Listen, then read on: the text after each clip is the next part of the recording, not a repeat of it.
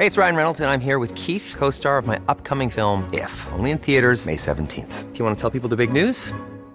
All right, I'll do it. Sign up now and you'll get unlimited for $15 a month in six months of Paramount Plus Essential Plan on us. Mintmobile.com slash switch. Upfront payment of $45 equivalent to $15 per month. Unlimited over 40 gigabytes per month. Face lower speeds. Videos at 480p. Active Mint customers by 531.24 get six months of Paramount Plus Essential Plan. Auto renews after six months. Offer ends May 31st, 2024. Separate Paramount Plus registration required. Terms and conditions apply if rated PG. Heraldo Radio. Esto es República H, la información más importante de lo que pasa en el interior de la República, con el punto de vista objetivo, claro y dinámico de Blanca Becerril.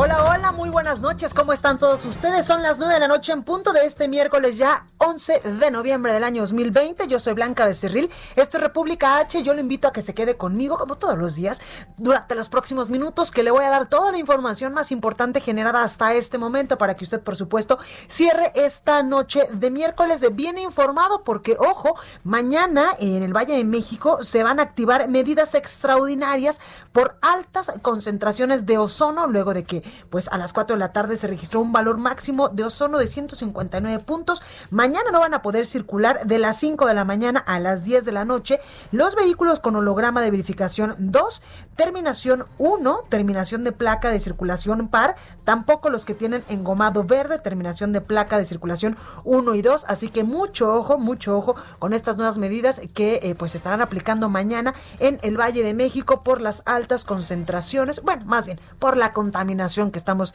viviendo en estos momentos aquí en la capital del país y en todo el Valle de México. Unos momentitos más le vamos a ampliar esta información. También tenemos información importante de pues las cifras que lamentablemente no bajan, al contrario van en aumento de coronavirus eh, en México.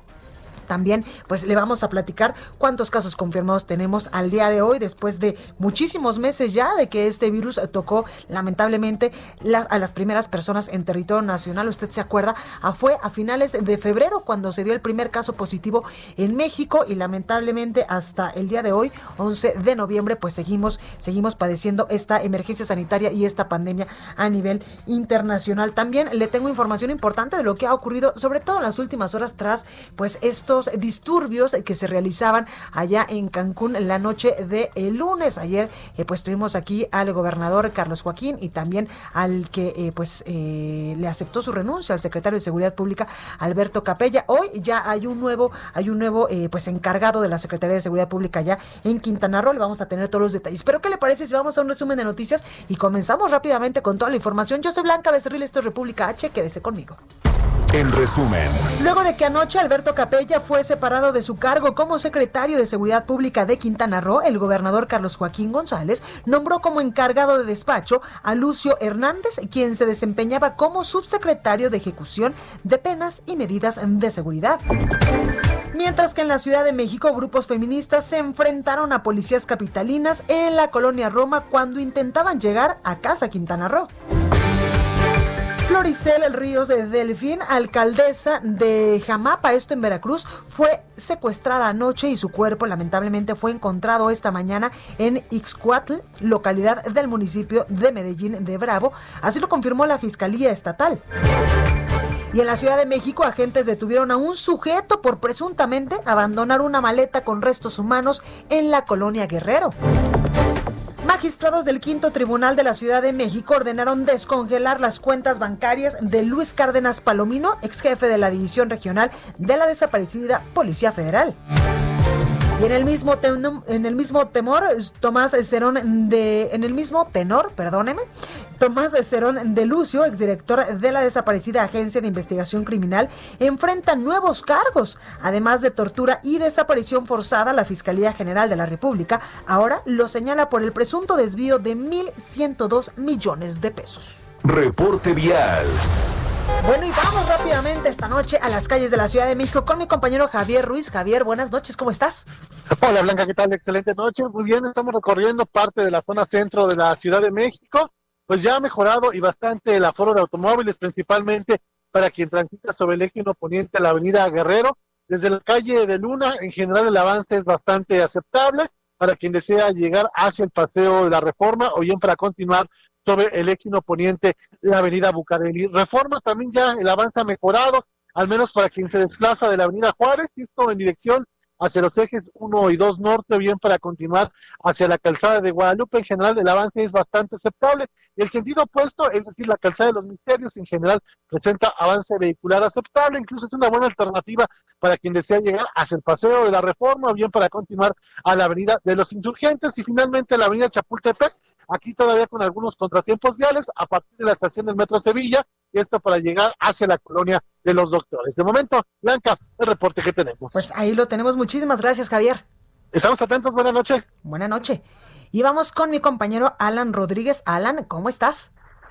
Hola, ¿qué tal Blanca? Amigos, muy buenas noches. Tenemos el reporte de vialidad desde la zona sur de la Ciudad de México. Se trata de la Avenida Revolución, la cual esta noche presenta a partir de Barranca del Muerto hasta la zona de San Ángel. Dichos asentamientos son por el cambio de luces del semáforo. En el sentido contrario, encontrará buen avance para todos nuestros amigos que se dirigen hacia la zona centro de la capital. La Avenida de los Insurgentes, a partir del eje 7 sur hasta la zona de periférico, también presenta buen avance, por lo cual invitamos a todos nuestros amigos automovilistas a no rebasar los límites de velocidad y, específicamente en este tramo evitar invadir el carril ciclista para evitar cualquier conflicto y cualquier eh, accidente en esta zona. En el sentido contrario, a partir de la zona del eje 10 sur y hasta la zona de viaducto encontrará buen avance con rezagos únicamente por el cambio de luces del semáforo. Es el reporte de vialidad que tenemos. Gracias, Alan. Al ratito regresamos con Muy buena noche. Igualmente. La nota del día. Bueno, y arrancamos con toda la información y es que el día de mañana en el Valle de México se van a activar medidas extraordinarias por la contaminación. Mi compañero Israel Lorenzana nos tiene toda la información. Israel, buenas noches. Blanca, muchísimas gracias. Efectivamente, hay que recomendarles a nuestros amigos automovilistas que tomen en cuenta las recomendaciones que han dado a conocer las autoridades, ya que precisamente como lo señalas, el día de mañana habrá doble hoy no circula. Y por supuesto lo decimos para que no sorprendan a nuestros amigos. Mañana jueves 12 de noviembre van a tener que suspender la circulación desde las 5 de la mañana y hasta las 10 de la noche. Todos los vehículos con holograma de verificación 2, también todos los vehículos con holograma de verificación 1, terminación de placas de circular en par, y todos los vehículos con engomado de color verde, terminación de placas 1 y 2. Esto, te reitero, entra en vigor a partir de las 5 de la mañana y hasta las 10 de la noche. Este doble hoy no circula a consecuencia precisamente pues de los altos índices de contaminación. Así lo dio a conocer la Comisión Ambiental de la Megalópolis, donde se activaban las medidas por altas concentraciones de ozono aquí en la zona megalopolitana. Hay que, por supuesto, tomarlo en cuenta. Habrá un dispositivo por parte de las autoridades para verificar que se lleven a cabo estas medidas. Así que, bueno, pues de primera instancia, ahí está la información para nuestros amigos automovilistas el día de mañana jueves, doble hoy no circula, y si me lo permites, también tenemos información en materia vehicular, hemos hecho un recorrido a través del Paseo de la Reforma, desde la zona de Bucareli y con dirección hacia las inmediaciones del circuito interior, pasando por supuesto por Peralvillo, la circulación en términos generales es aceptable. Hay que por supuesto anticipar su paso en la zona del eje 3 norte para quien va con dirección hacia Talismán. Ahí también tenemos asentamientos. Si requieren de alternativas blancas, hay que recomendarles utilizar la avenida Ingeniero Eduardo Molina. Es la información que te tengo. Muchas gracias Israel. Hasta luego. Hasta luego. Entrevista. Bueno, y precisamente ya nos lo decía mi compañero Israel Lorenzana, que mañana pues se van a activar nuevas medidas por la alta concentración de ozono en el Valle de México. Para hablar más al respecto, tengo en la línea telefónica y me da mucho gusto saludar al doctor Víctor Hugo Páramo. Él es coordinador ejecutivo de la Comisión Ambiental de la Megalópolis. Doctor Víctor Hugo, buenas noches, ¿cómo está? Muy bien, muy buenas noches. Gracias, eh, doctor. Pues cuéntenos sobre estas medidas que eh, pues ya serán aplicables a partir de del día de mañana en punto a las 5 de la mañana. Sí, efectivamente, pues a raíz de que tuvimos hoy una condición de estabilización de la atmósfera, eh, pues eso dio lugar a que a las 4 de la tarde se declarara la lo que conocemos como contingencia ambiental, ¿verdad? y bueno, lo, lo primero que nos gusta comunicar es que pues eh, que la gente se proteja proteja su salud eh, para ello eh, pues es conveniente que consulten la información de los niveles de, calidad del aire. Totalmente.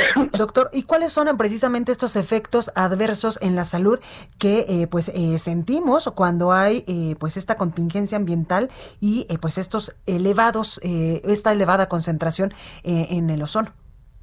Sí, el, el ozono es un irritante, es un oxidante, entonces tiene una primera serie de efectos que es lo que nos alerta a las personas, ¿verdad?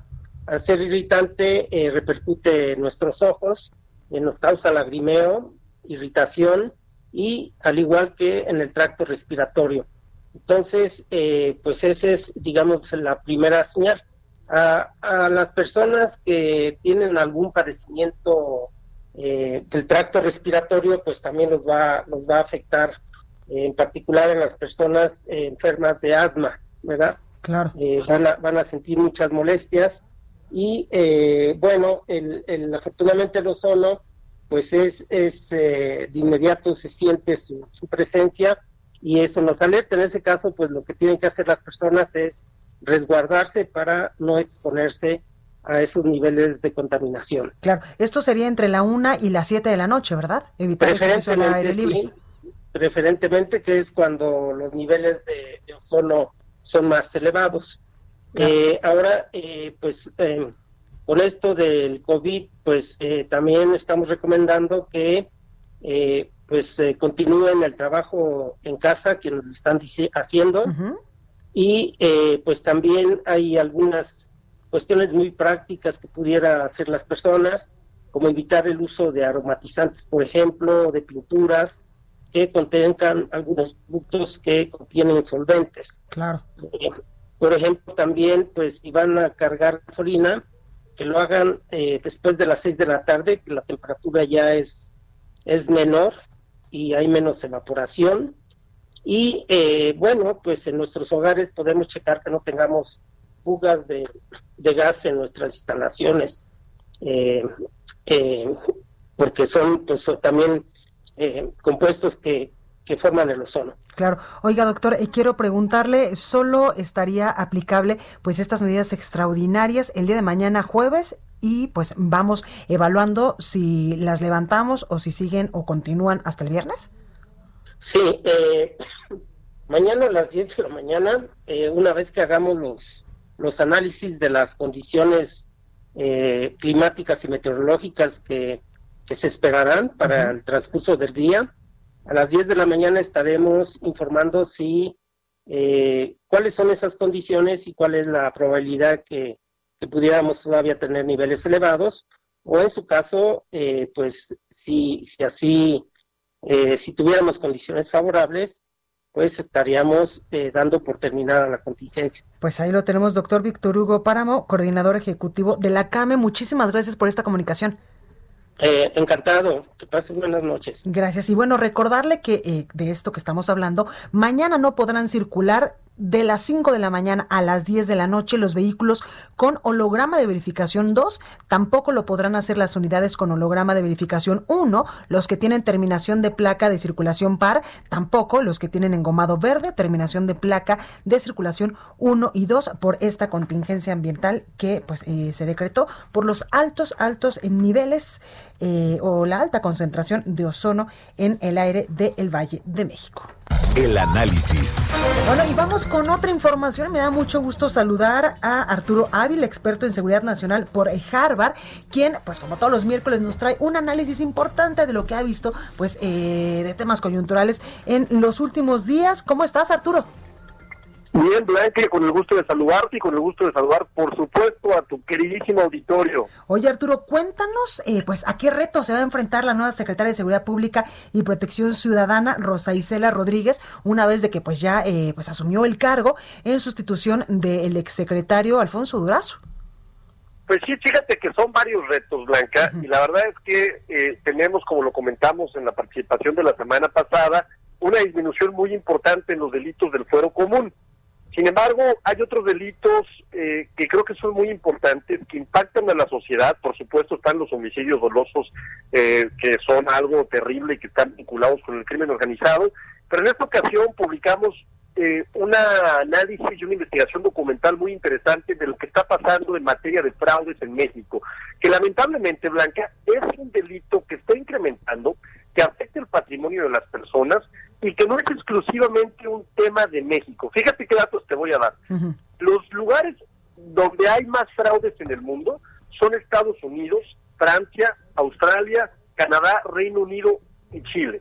Es decir, donde existe una digitalización, donde hay más transacciones que tienen que ver con el uso del Internet y con todas las nuevas tecnologías. En México, por ejemplo, ha incrementado de forma significativa el delito del fraude y en el mes de septiembre tuvimos un máximo histórico, es decir, se reportaron cerca de 7.150 fraudes que básicamente tenemos como fuente el Secretariado Ejecutivo y esto lo que dice es que igual que en el mundo, el tema de la pandemia, el tema de la digitalización, el tema de tener que enfrentarnos a nuevas plataformas tecnológicas, nos está también llevando un reto importante que tiene que ver con proteger nuestro patrimonio por las operaciones que, hagamos de forma transaccional a través de las redes sociales y a través del Internet. Fíjate qué datos, Blanca, datos más interesantes. ¿Cuáles son los 10 estados con más casos de fraude en México, también de acuerdo al secretariado?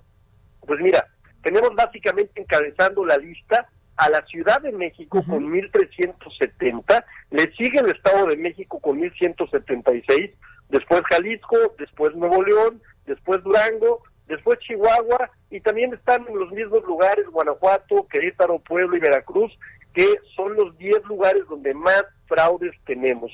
Y bueno, todo esto nos lleva a pensar ¿Cuánto le cuesta el fraude cibernético a los mexicanos a causa de la pandemia? Pues bueno, se estiman 16 mil millones de pesos, que representa un incremento del 50% de acuerdo a datos de la Conducet. ¿Cómo ves, Blanca? Es alarmante, 16 mil millones de pesos y esto evidentemente eh, pues eh, estaría incrementándose porque literalmente, Arturo, en la pandemia, cuando no podíamos salir y todos estábamos en confinamiento, pues hacías tus compras a través de, de internet y pues ahí subías los datos evidentemente de tu tarjeta de crédito. Sí, y claro, y seguirá, y lamentablemente será un reto que seguirá presentándose si tenemos rebrotes y por supuesto en lo que no llega la vacuna. ¿no? Fíjate otros datos que a mí me llamaron mucho la atención, Blanca, que me gustaría compartirte. ¿Cuáles son los fraudes más comunes? Bueno, está la venta a través de sitios web, ¿no? De tratamientos no probados. O sea, mucha gente que está esperanzada con encontrar tratamientos en contra del COVID, pues lamentablemente acceden a sitios de internet que les ofrecen soluciones mágicas y soluciones milagrosas y al final de cuentas acaban siendo pues básicamente defraudados. Otra cosa tiene que ser con artículos de protección que no se entregan, es decir, les venden mascarillas, les venden protectores y al final de cuentas realizan la compra y nunca llegan. ¿Te acuerdas, Arturo, que hubo una, una ocasión donde, eh, pues incluso también en tu participación hablábamos de que el crimen organizado había migrado o había eh, pues reestructurado eh, pues sus, sus tentáculos y ahora también estaba vendiendo pues estos este tipo de artículos que evidentemente son súper demandados ahorita en pandemia? Sí, es cierto, fíjate, efectivamente hay estudios que demuestran que el crimen organizado también, a sabiendas de que está el tema de que la gente no sale de casa, pues están empezando a buscar a través de la parte cibernética o de la parte de redes cómo poder defraudar a la gente, ¿no?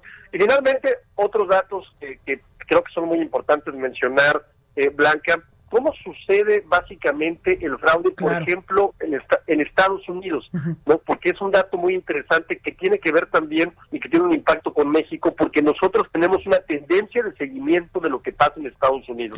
Las compras en línea son también el número uno, las vacaciones y los viajes el número dos, el número tres los planes de productos de dieta, y el número cuatro, que es algo bien interesante, y cinco, que también nos sucede en México, tiene que ver con mensajes de texto no solicitados. Ojo ahí, Blanca, llegan mensajes de texto, la gente debe tener mucho cuidado con no abrir los enlaces, es la forma más fácil de poder, pues básicamente duplicar, clonar un teléfono, y finalmente sitios falsos de gobierno, ¿no? Abren sitios falsos, empiezan a pedir información, y lo que hacen es roban la identidad de las personas. Y esto esto afecta el patrimonio de la gente. ¿Por qué? Porque van contra tu tarjeta de crédito, porque luego es muy difícil demostrarle a los bancos que fuiste defraudado y le pega a los patrimonios de las personas. Pues ahí lo tenemos Arturo Ávila, presidente de IBN, también de V Analytics y experto, como usted ya lo escuchó, en seguridad nacional por Harvard. Muchas gracias Arturo por estos datos.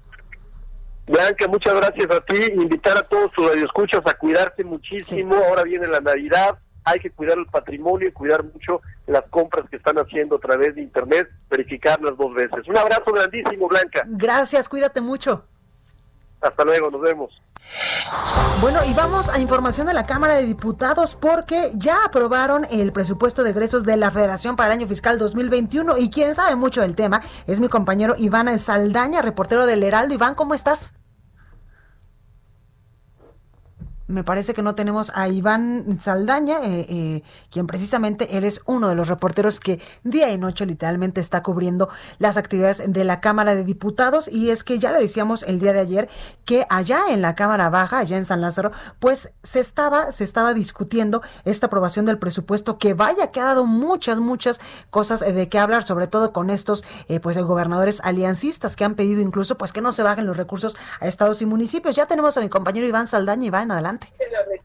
¿Qué tal, Blanca, amigos del auditorio? Justamente en estos momentos, la presidenta de la Cámara de Diputados, Dulce María Sauri, acaba de decretar un receso en la discusión, en lo particular del presupuesto de egresos de la Federación.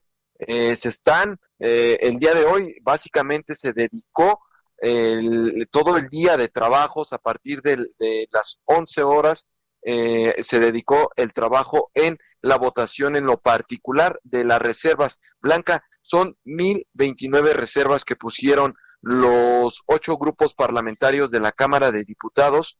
Eh, y pues bueno, es un trabajo bastante arduo porque eh, el día de mañana ya estaba programado que se llevaría miércoles y jueves la discusión en lo particular del, del presupuesto de egresos de la federación, pero pues bueno, podría todavía prolongarse más. Mientras tanto, eh, comentarle también al auditorio, nada más en un resumen, la aprobación en lo general fue el pasado martes, el día de hoy se llevó a cabo, inició la aprobación en lo particular, el día de mañana continúa y si todo va de acuerdo a lo que se había eh, contemplado por la Junta de Coordinación Política, mañana ya podría quedar aprobado el presupuesto de egresos, pero habrá que ver cuántas, hacer la lista de cuántas eh, reservas el día de hoy se discutieron.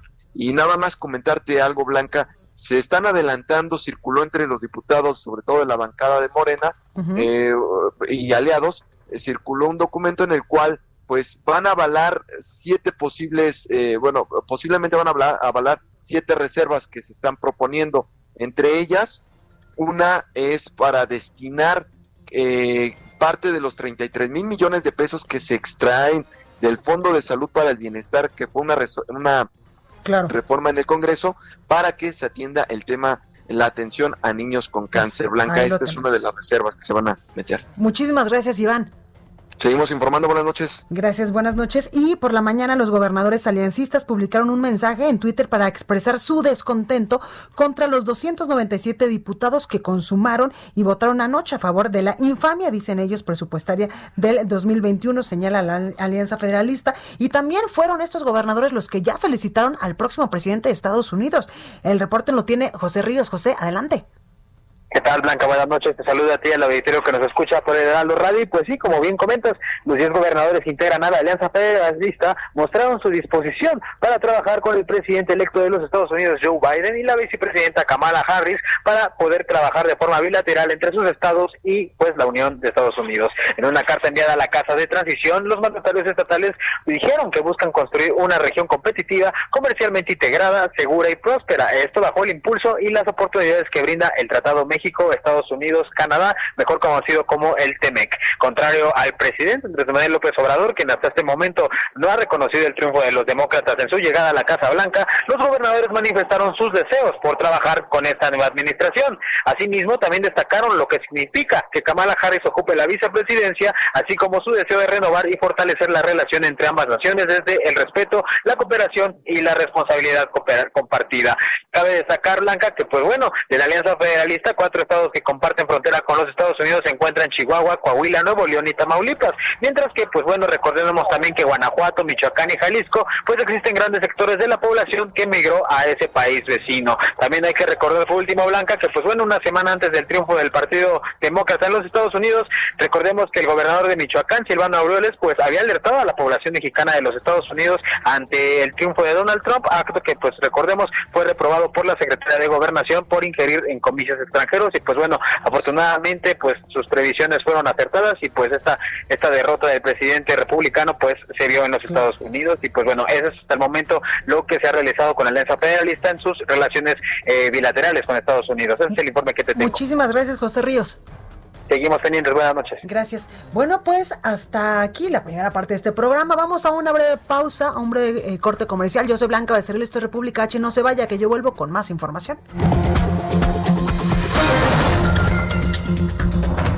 Continúa escuchando a Blanca Becerril con la información más importante de la República en República H. Regresamos. Heraldo Radio, la H que sí suena y ahora también se escucha.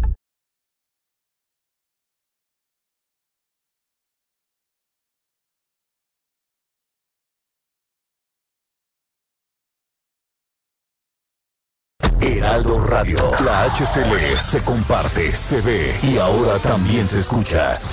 Estamos de regreso con la información más importante de la República en República H, con Blanca Becerril, transmitiendo en Heraldo Radio.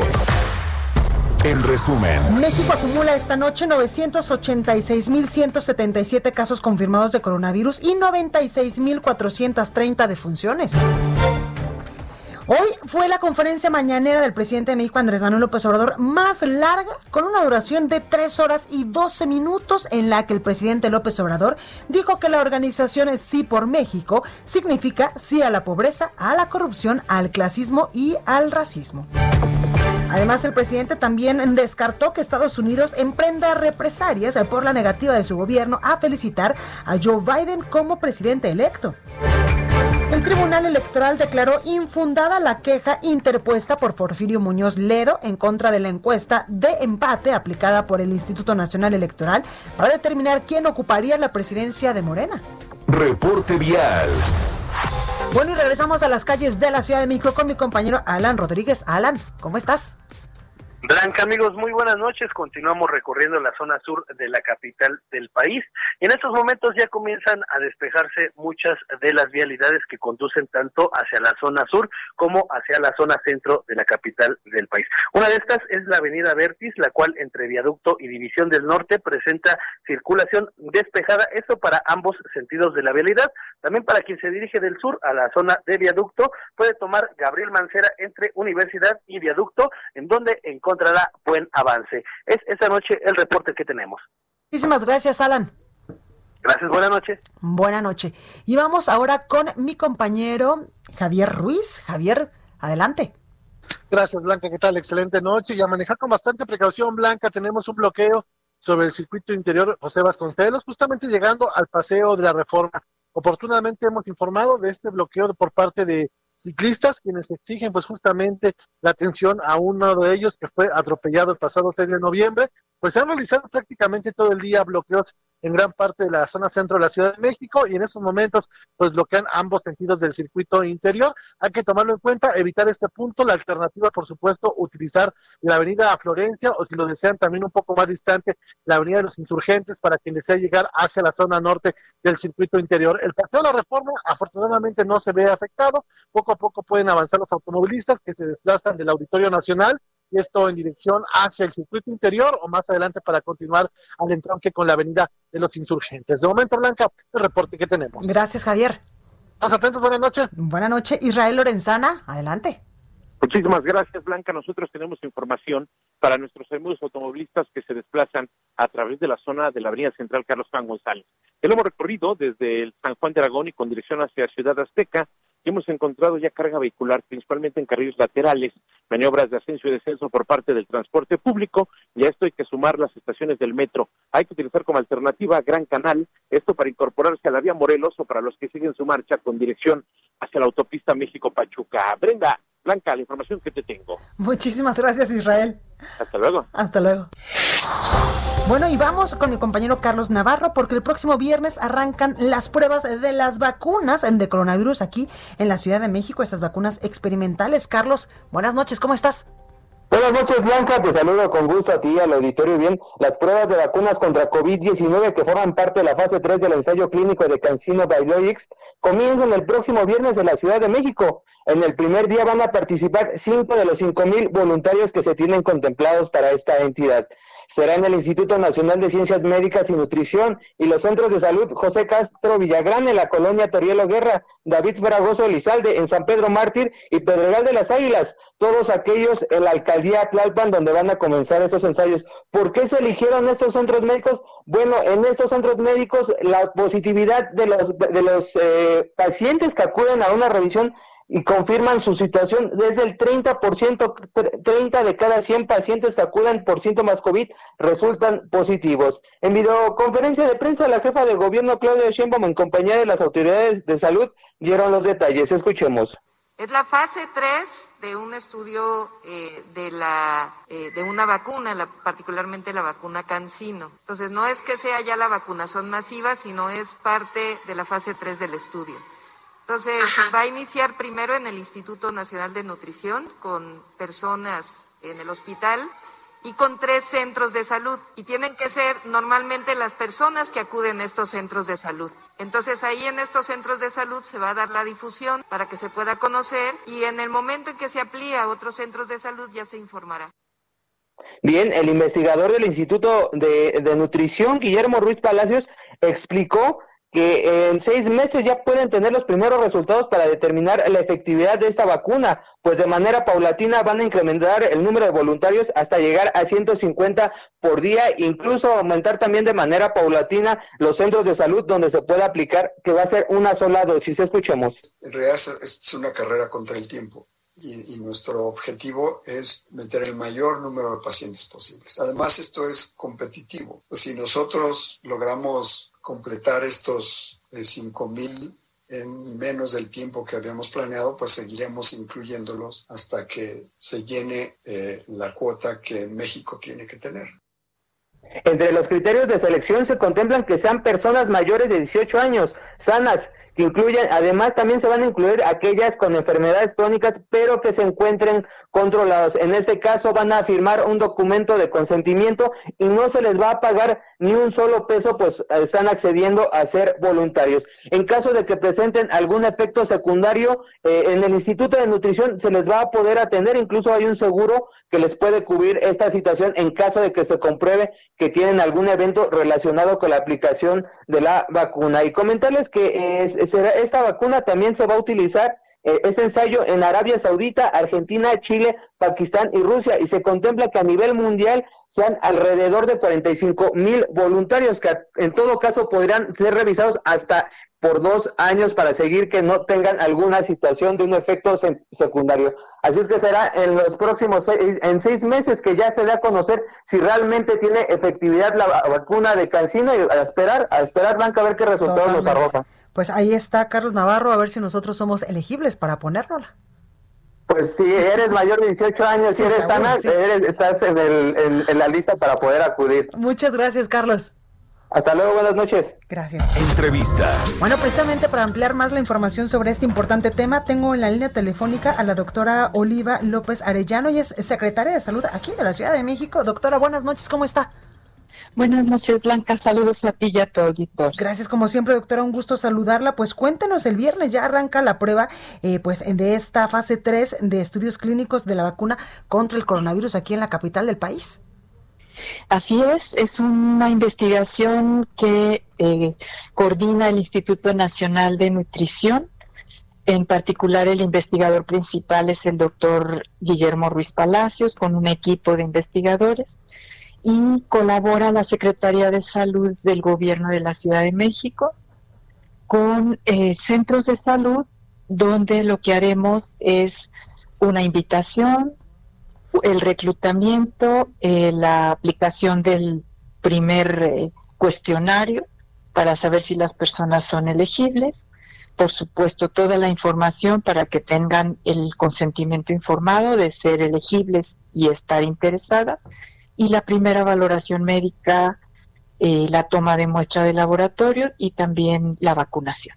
doctora, ¿quiénes podríamos eh, anotarnos en esta lista si es que va a estar pues abierta al público en general o solamente a ciertos sectores de la población? No, al público en general, pero tiene que ser mayor de 18 años, personas en general sanas. En el caso de mujeres no deben estar embarazadas y deben estar bajo algún método anticonceptivo. Claro. Eh, si tienen enfermedades, por ejemplo diabetes, debe estar una diabetes controlada. Y los criterios de exclusión si son personas que tengan problemas autoinmunes, eh, enfermedad renal crónica, cáncer, también que hayan tenido VIH no controlado o antecedentes de eh, problemas psiquiátricos, neoplásicos. Doctora, ¿y dónde podemos inscribirnos? ¿Será a través de Internet o vamos directamente a estos tres centros de salud o al Instituto Nacional de Nutrición? Sí, la idea sería eh, ir a estos sitios eh, se va a hacer una invitación también, pero también queremos que sea la gente que habitualmente va a estas unidades. ¿Por qué? Porque es muy importante el seguimiento que estos pacientes nos, más bien que estos voluntarios, porque no son pacientes, estos voluntarios eh, se les pueda dar seguimiento durante un año, que no se pierdan. Claro. Eh, también preguntarle, doctora, eh, ¿cuántas, cuántas dosis eh, de esta fase 3 del estudio clínico de, la vacuna contra el coronavirus se van a aplicar en la capital del país?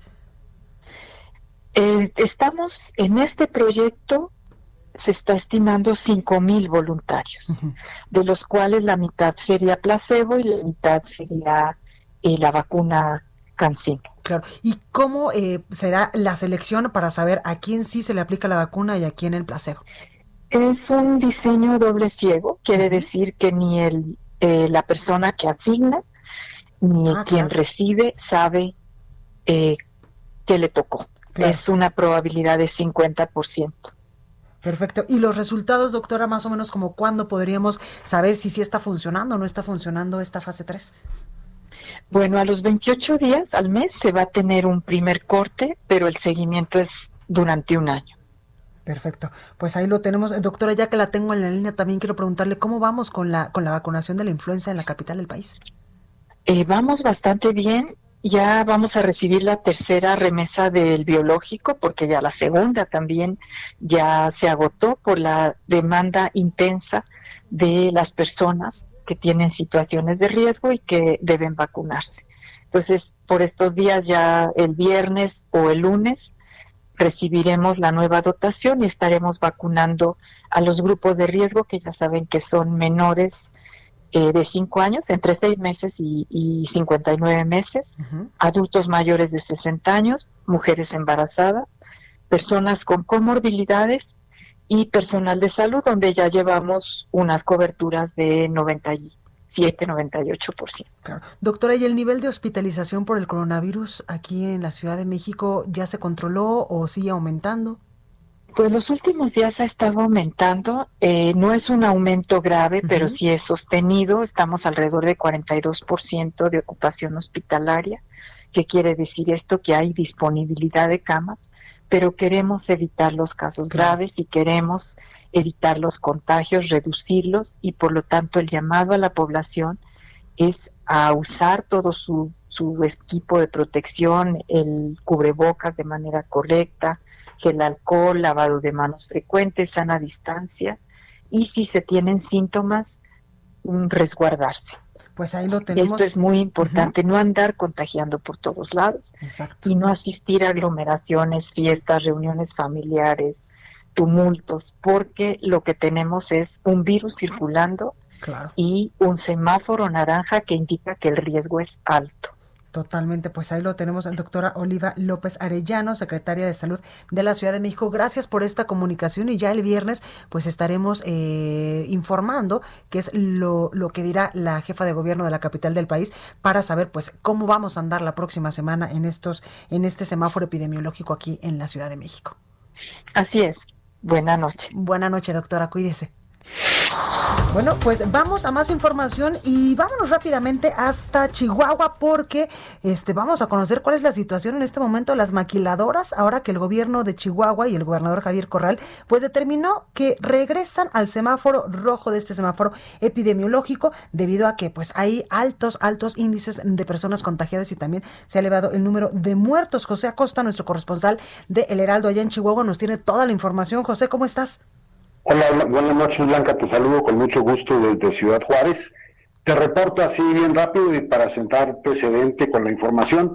En Ciudad Juárez hay aproximadamente 350 maquiladoras, 350 empresas de las registradas en la industria nacional de exportación. De estas maquiladoras tienen 319, 320 mil trabajadores, de los cuales siguen trabajando con todo y, la declaratoria Sí, con toda la declaratoria oficial del semáforo rojo. Siguen trabajando con algunas restricciones, como nos dijo hace un ratito Pedro Xavier, el dirigente de la industria maquiladora en la ciudad. Bien, de estos 320 mil trabajadores, ahorita alrededor del 14% de los empleados han resultado vulnerables, es decir, que tienen condiciones físicas, médicas, suficientes para mandarlos a descansar, con sobrepeso, con eh, sospechas de, algún, de alguna patología previa y bueno, con casos de, registro de sus familias de, enfermedades. Entonces, de esos 14% aproximadamente ya los mandaron a descansar. Aquí empieza un asunto grave, porque la maquila está obligada a pagarles por lo menos el 60% de, de su salario de empleo mientras no estén trabajando por esta condición. Esto ya, ya hace, empieza a hacerle ruido, porque ya son muchos meses que están en esta condición, aunque tenemos exactos 10 días de semáforo rojo como tal, declarado por el decreto del gobernador el día 4 de noviembre. Y pues bueno, ya estamos entrando ya a una etapa mucho más difícil. Ya estamos hablando de que el dirigente de la industria maquiladora habla de pérdidas este año por, este, por esta cuestión del coronavirus de hasta 5 mil millones de dólares para cerrar el año. Y eso agrava la situación porque habla de que un 12, 14% de las industrias, digamos, de tecnología avanzada, que tienen filiales en otras partes del país o en otros, en otros países, en el extranjero, ya están pensando irse de Ciudad Juárez. Pues Esto nos pone en un contexto bastante difícil y al gobernador pues lo pone en un mayor predicamento porque con su decreto de cerrar eh, las actividades prioritarias de cerrar el tráfico, de cancelar prácticamente al 100% el transporte de la ciudad, pues eso, eso te, imagínate para mover 320 mil personas en la industria maquiladora sin transporte, pues está medio en chino, aunque tengan muchas de estas maquiladoras servicio de transporte de personal. No es suficiente, están batallando bastante con eso. ¿El gobernador se ha posicionado respecto a esto? Sí, el gobernador ha dicho que sigue en su tendencia de que nos mantenemos en semáforo rojo hasta ver cómo se acota, cómo se, cómo se baja esta, esta estadística tan negativa, que acuérdate que nos mantuvieron cinco meses en semáforo amarillo y un mes en semáforo naranja, y la gente pues no respondió a las, mm, vamos a las invitaciones a guardar la distancia, a usar el cubrebocas, a tener todas las precauciones necesarias para no generar esto que se da ahora, que es un pues no es un rebrote, es un contagio grandísimo. La ciudad está paralizada en muchos aspectos, Ciudad Juárez. No hay cruces de, al extranjero de Juárez hacia Estados Unidos, hacia El Paso, no hay, no puedes cruzar. De allá para acá sí vienen algunos, aunque, y aquí viene otra situación en la frontera, El Paso, Texas tiene una condición, es la segunda, es el segundo foco de contagio en todo Estados Unidos. Pues ahí lo tenemos allá te lo, te lo pongo de ese tamaño y quizás sea muy escandalosa la nota, pero vale la pena. Totalmente. Allá, ayer, ayer llegaron 10 trailers móviles para hacer trabajo de morgue en los hospitales de Estados Unidos. Pues ahí está y aquí en Juárez, y, aquí en Juárez apenas nos llegó uno que queda a cargo del Seguro Social. Pues ahí lo está dura la situación, ¿eh? Totalmente. está dura la situación. José Acosta, muchas gracias por este reporte tan completo desde Chihuahua. A tus órdenes, Blanca. Gracias. Un saludo a la Ciudad de México y estamos aquí. Cuídate mucho. Entrevista. Bienvenidos a Ruta 2021, el camino que recorreremos los mexicanos inevitablemente hasta el 6 de junio del próximo año. El 2021 va a ser, estará lleno de novedades Es la primera vez que todos los, Bueno, y usted está escuchando en estos momentos parte del primer programa de El Heraldo Televisión, porque pues estrenó este domingo Ruta 2021, programa dedicado a analizar y a seguir a detalle todo, todo el proceso electoral, las campañas, los partidos, los candidatos, hasta la elección del próximo año, donde pues estarán eligiendo varias gubernaturas. Y me da mucho gusto saludar a alguien que yo admiro, desde hace muchísimos años y es Alejandro Cacho, quien es precisamente periodista y conductor de este espacio, de este nuevo espacio del Heraldo Televisión. Alejandro, buenas noches, ¿cómo estás? Hola Blanca, con mucho gusto de saludarte, de escucharte, gracias por invitarme a tu programa y alarmado por lo que escuché de Ciudad Juárez, que es para mí una, una ciudad entrañable, esa comunidad de Juárez y El Paso, y el dato de que El Paso es, es el segundo foco de contagios hoy en Estados Unidos de coronavirus, híjole, terrible. Totalmente. Oye, Alejandro, pero tú nos traes una buena noticia, este programa que estrenaste ya este domingo aquí en el Heraldo eh, Televisión, donde nos vas a dar, eh, pues, el pulso de lo que está sucediendo en estos momentos rumbo a la elección del 2021. Sí, así es, eh, con mucho gusto. comenzamos este domingo el programa de Ruta 2021, que es parte de la estrategia del Heraldo Vida Group para dar seguimiento a este proceso electoral trascendental que viviremos el año próximo. Eh, en este programa que comenzamos el domingo vamos a tener eh, un seguimiento puntual de, de, los procesos electorales para saber no solamente qué se juega, sino quiénes están participando, las alianzas que ahora están siendo noticias en estas últimas horas, eh, el comportamiento del gobierno, del presidente, de los partidos, quiénes son los candidatos, qué prometen, este, a qué puestos van propuestos, en fin, eh, muchas, muchas cosas. va a ser sin duda el programa y toda la información a través de las distintas plataformas del Heraldo Media Group más completo de la cobertura electoral de este proceso 2021 en México, sin duda alguna. Totalmente, Alejandro. Yo veía el primer eh, programa donde pues se nota que es un programa plural. Tuviste, por ejemplo, a Lorenzo Córdoba, el consejero presidente del INE. También vas a tener encuestas y eh, también algo muy importante es que nos vas a informar a todos aquellos que vamos a votar en el 2021, pues para tomar la mejor decisión.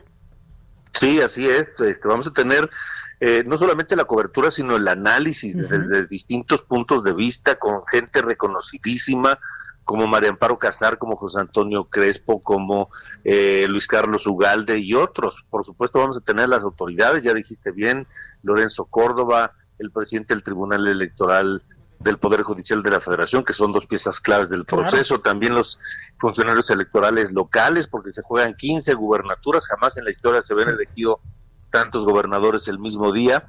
Este, y la importancia, Blanca, me parece, de este proceso es histórica, porque eh, los, los mexicanos saldremos a votar el año que entra, no solamente la elección más numerosa que nunca se haya llevado a cabo en México, sino para eh, decidir si nos gusta o no cómo se está y cómo, por dónde se está conduciendo al país y vamos a decir si nos gusta o no. Y entonces eh, la elección de la Cámara de Diputados, 500 diputados federales, es fundamental para la consolidación o no de la cuarta transformación. Entonces me parece que eso lo hace todavía más importante. Totalmente. Y también la aparición de nuevos partidos, Alex. Sí, claro, que por lo menos ya son tres. Pero fíjate, van a participar 10 partidos, incluyendo a estos tres nuevos, pero nada más hay cuatro, digamos, eh, de oposición que son PRI, PAN, PRD y Movimiento Ciudadano, porque está Morena, está el Verde, está PT, está ahora PES, el nuevo o el, resucitado PES, está el, el, de redes sociales progresistas y está el otro de Pedro Aces, entonces este todos están alineados con la 4T, salvo esos cuatro que Totalmente, Alejandro. Y quien le sabe y le sabe mucho y muy bien a los procesos electorales que hemos vivido durante los últimos años en México, sin duda eres tú. Pues muchas gracias, eh, Blanca. Sí, ya han sido varios que me ha tocado cubrir como, como periodista y ahora en el Heraldo Media Group a través de las distintas plataformas con profesionales como tú y como otros, otros compañeros que están con nosotros, tanto en radio como en televisión, como en la plataforma digital y en el periódico impreso vamos a hacer una cobertura 360 multiplataforma que, que va a ser sin duda la más amplia de los medios mexicanos. Totalmente. Oye Alejandro, y habrá además una versión específica para el Heraldo Radio. Exactamente, para el Heraldo Radio tendremos, por supuesto, un programa, este mismo programa, Ruta 2021, en el Heraldo Radio los domingos a las ocho y media de la noche. No va a ser un programa de televisión que pase por radio, no. Va a ser un programa de radio. Buenísimo. Hablando de esto. A las ocho y media de la noche, los domingos por Heraldo Radio y por televisión los domingos a las 9 de la mañana con repetición a las diez y media de la noche por Heraldo Televisión. Pues ahí lo tenemos, Alejandro Cacho, en verdad muchas gracias por esta eh, entrevista y toda la suerte del mundo para este eh, pues nuevo proyecto que emprendes aquí con el Heraldo eh, Televisión, donde pues ya llevas muchos años trabajando. Sí, gracias Blanca, te agradezco el espacio, me da mucho gusto saludarte, este y nada más invitar a a tu público en toda la República Mexicana que el domingo escuchen en el Heraldo Radio, Ruta 2021, ocho y media de la noche, y que lo vean por televisión en el Heraldo Televisión a las 9 de la mañana y a las diez y media de la noche, todos los domingos de aquí hasta la elección. Pues ahí está la invitación, Alejandro, gracias. Gracias a ti, Blanca. Gracias. Bueno, pues hasta aquí este programa. Yo soy Blanca Becerril, esto fue República H. Yo les espero el día de mañana en punto a las 9 y lo dejo con mi compañera Itzel González y la nota amable de este miércoles. La alcaldía de Xochimilco ya lista sus huertos con nochebuenas para adornar los hogares mexicanos. Y es que tan solo unas semanas atrás, el cempasúchil era el rey de los embarcaderos, pero la flor de Pascua reclama su trono y locatarios han empezado a vender las primeras plantas. Las más grandes oscilan entre los 120 a 150 pesos. Sin embargo, hay macetas medianas y las flores están disponibles en tres colores, blanco, rosa y rojo. Las últimas tienen un costo de 75 a 85 pesos, pero los locatarios comentan que en los próximos días habrá más variedad de tamaños.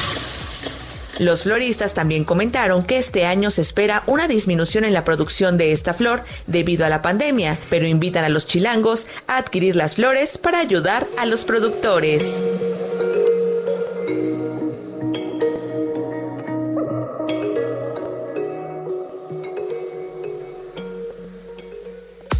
Esto fue República H, la información más importante de lo que pasa en el interior de la República, con el punto de vista objetivo, claro y dinámico de Blanca Becerril. Continúa escuchando Heraldo Radio, donde la H suena y ahora también se escucha. Una estación de Heraldo Media Group. Heraldo Radio, la HCL se comparte, se ve y ahora también se escucha.